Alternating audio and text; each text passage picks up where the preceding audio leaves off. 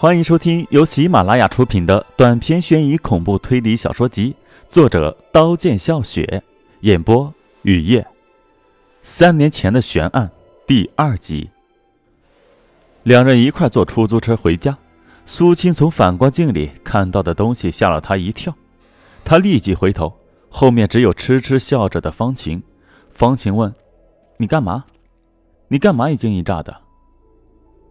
还不是看你这个美人胚子，回去得好好教训你。苏青开着玩笑，刚才从反光镜里，苏青看到自己的妻子，他回头，除方晴外，没有妻子的影子。他知道出现了幻觉，可是那幻觉是那么真实。方晴痴痴笑的样子和妻子多么神似，难道方晴是妻子的另一世？他的冤魂住进方晴的心中。要他来索自己的命？难道方晴在我面前做的一切都是假装的？可是他要取我的命，那天为什么只用皮鞭没下手？他到底是谁？要干什么？苏青越想，脊背越发凉。他害怕方晴突然从背后捅他一刀。他疑神疑鬼的觉得司机知道当年他杀人的事。突然，苏青大声命令司机把车开往黎明路十八号。司机脸色大变，他被乘客这突兀的大叫声惊得不知所措，握住方向盘的手不停地颤抖。方晴也是脸色忽变，为什么要去鬼气阴森森的地方？听说那里总是死人。司机摇头晃脑地说：“不是开到你家吗？怎么要去那儿？”司机是真怕，到黎明路十八号去的出租车司机大多是有去无回。司机从一开始。看这对坐车的人就感觉不对劲，那男的脸上怎么有那么多伤疤？肯定是个二流子，干了什么坏事被人打了。司机心乱如麻，连车的方向都把持不住，一下撞在水泥电线杆上，车前的一块玻璃被撞破。由于向前的惯性，方晴、苏青也撞到前面的凳子和铁块上，幸亏系着安全带才没有受伤。你找死啊！苏青破口大骂。扯掉安全带就要走，司机被方晴拉住。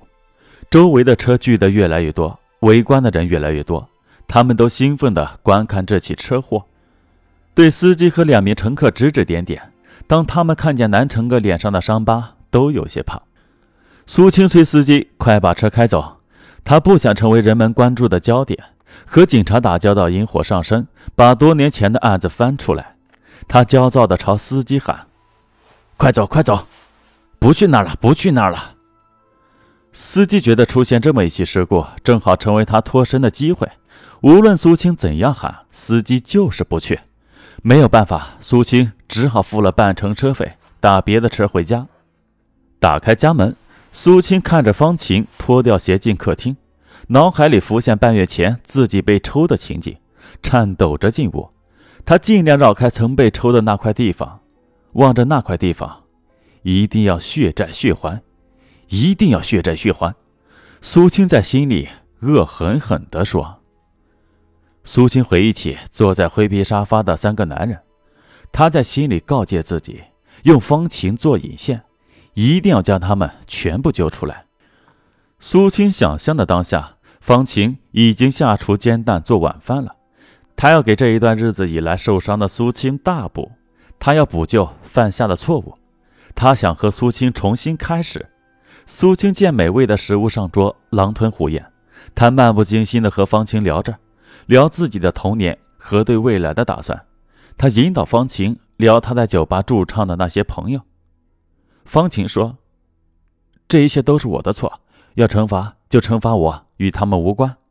我保证他们今后不伤你一根毫毛。”苏青表面假装相信，心里却想：“你向谁保证？”自己都是别人利用的工具，一个沦落风尘的娼妓还保证？我这么柔弱、手无寸铁的人，怎么能找他们算账？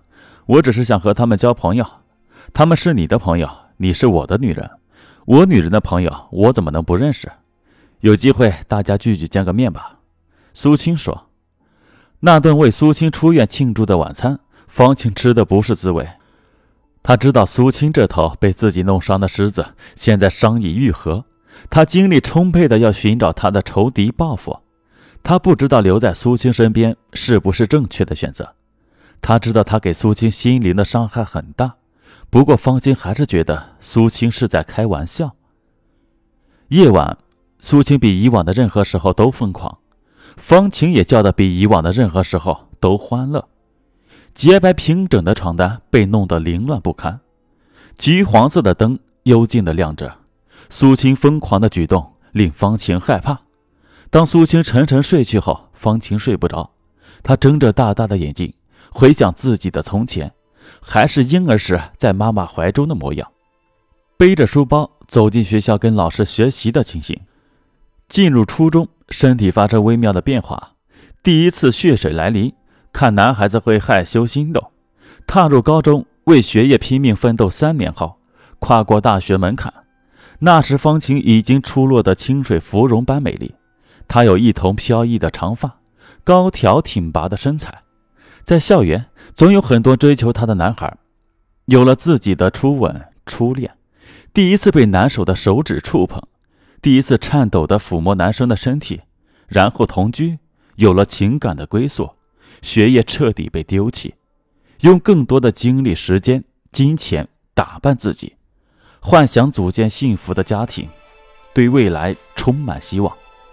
与此同时，含辛茹苦把自己养大的父母老了。黑发染上白丝，脸上的皱纹密布，皮肤也枯黄打皱。他们一天天离他远走，在最甜蜜的恋爱时光里，在他虚荣心得到满足的某些时刻，方晴的脑海也会闪过父母那张不再光鲜、不再漂亮，甚至有些丑陋的脸。他也有一丝揪痛，有一点愧疚。这么多年，父母为自己付出很多，自己回报父母的是什么？是冷漠，在师生面前装作不认识他们，为一点芝麻小事和父母大吵大闹。只有经历过，才明白父母有多辛苦，自己当年的许多想法有多幼稚。命运还是很冷的。当年迈的母亲得病躺进医院，繁重的学费压得父亲的腰直不起来，方清只好利用课余时间做家教、打临时工，到酒吧跳舞驻唱。才勉强修完大学毕业，进入社会还要从零起步，那张毕业文凭根本起不到任何作用。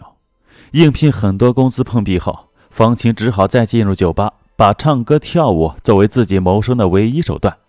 经常泡酒吧的都是一些寂寞、寻求刺激的男女，方晴总受到打扰，渐渐的习惯了，只要打扰他的人给他小费。当一个人丢掉廉耻以后，还有什么是他不能做的？所以，当方晴在那个叫“唐皇酒吧”演出的时候，他就在寻找目标。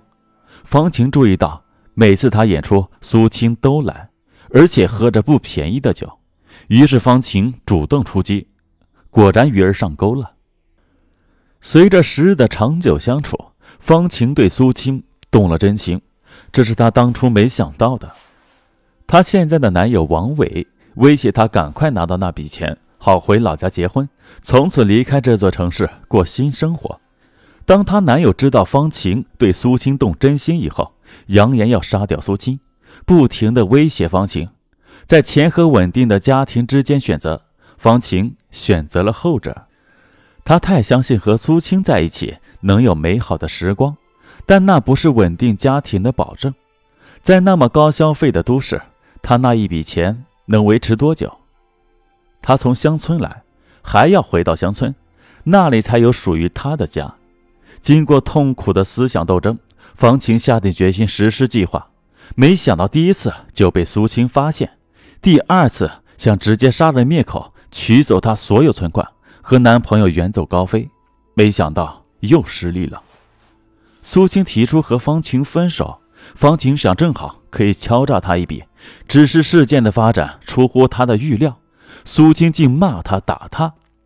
方晴从小到大可没受到过这样的屈辱，于是他把所有的委屈都发泄到王伟身上。王伟拿着斧头就要劈苏青，后来方琴好劝歹劝才冷静下来。方琴要亲自抹去这块耻辱，他让王伟叫几个哥们来，任凭他动手，想怎么弄就怎么弄。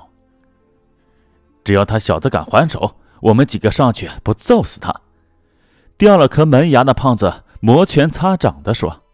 后来事情的发展果然如掉了门牙的胖子说的那样，那么大个男人屁都不敢放，被方晴抽得半死。本集播讲完毕感谢您的收听欢迎订阅。